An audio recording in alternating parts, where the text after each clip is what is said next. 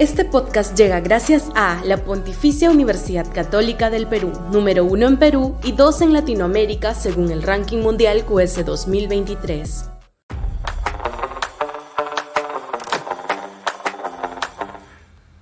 Agua Ciudadana. Sudaca, Perú. Buen periodismo. Según información de la SUNAS, 3.3 millones de peruanos no cuentan con servicio de agua potable y 6.4 millones no tienen servicio de alcantarillado. Una barbaridad ciudadana. No solo hay un impacto evidente de esta carencia en la salud, educación y medio ambiente, sino uno directo en la generación de condiciones vitales de peruanos sin ciudadanía, sin sentido de pertenencia al Estado y por ende materia prima dispuesta para que cosechen los radicales antisistema.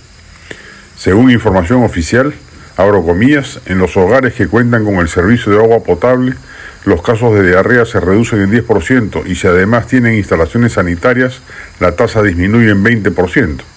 Estudios también han corroborado que el acceso al agua potable y alcantarillado acorta en 13% la desnutrición crónica infantil porque contribuye a prevenir las enfermedades diarreicas agudas. Cierro comillas. En materia educativa, abro comillas, en el ámbito rural solo 3 de cada 100 personas recibe agua adecuadamente clorada se ha comprobado que en este ámbito, al acceder a los servicios de saneamiento, un grupo de estudiantes mejoraron sus calificaciones, se enfermaron menos y no faltaron a clases. Cierro comillas. Todo este problema se debe en gran medida a que es el Estado el responsable de la, cobertura de agua y alcantarillado Fujimori entró en pánico cuando suspendió la, ola, de privatizaciones que empezó a inicios de los 90 y, y dejó Sedapal y las empresas municipales en manos de los gobiernos centrales, los locales responsables y Petroperú campante, dicho sea de paso.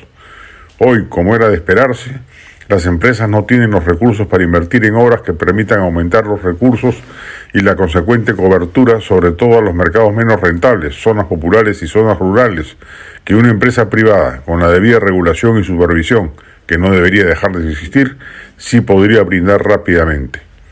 Una deuda social inmensa se mantiene viva y lo grave es que inevitablemente conlleva efectos políticos como los señalados Mientras la brecha de servicios básicos se mantenga, agua, salud, educación, infraestructura, etc., no habrá ciudadanía activa y en consecuencia seguiremos siendo una democracia incompleta y fallida. Este podcast llegó gracias a AFE, operador logístico líder en el mercado peruano que brinda servicios de almacenaje, transporte de carga, courier y cómics. Los puedes ubicar en www.afe.pe.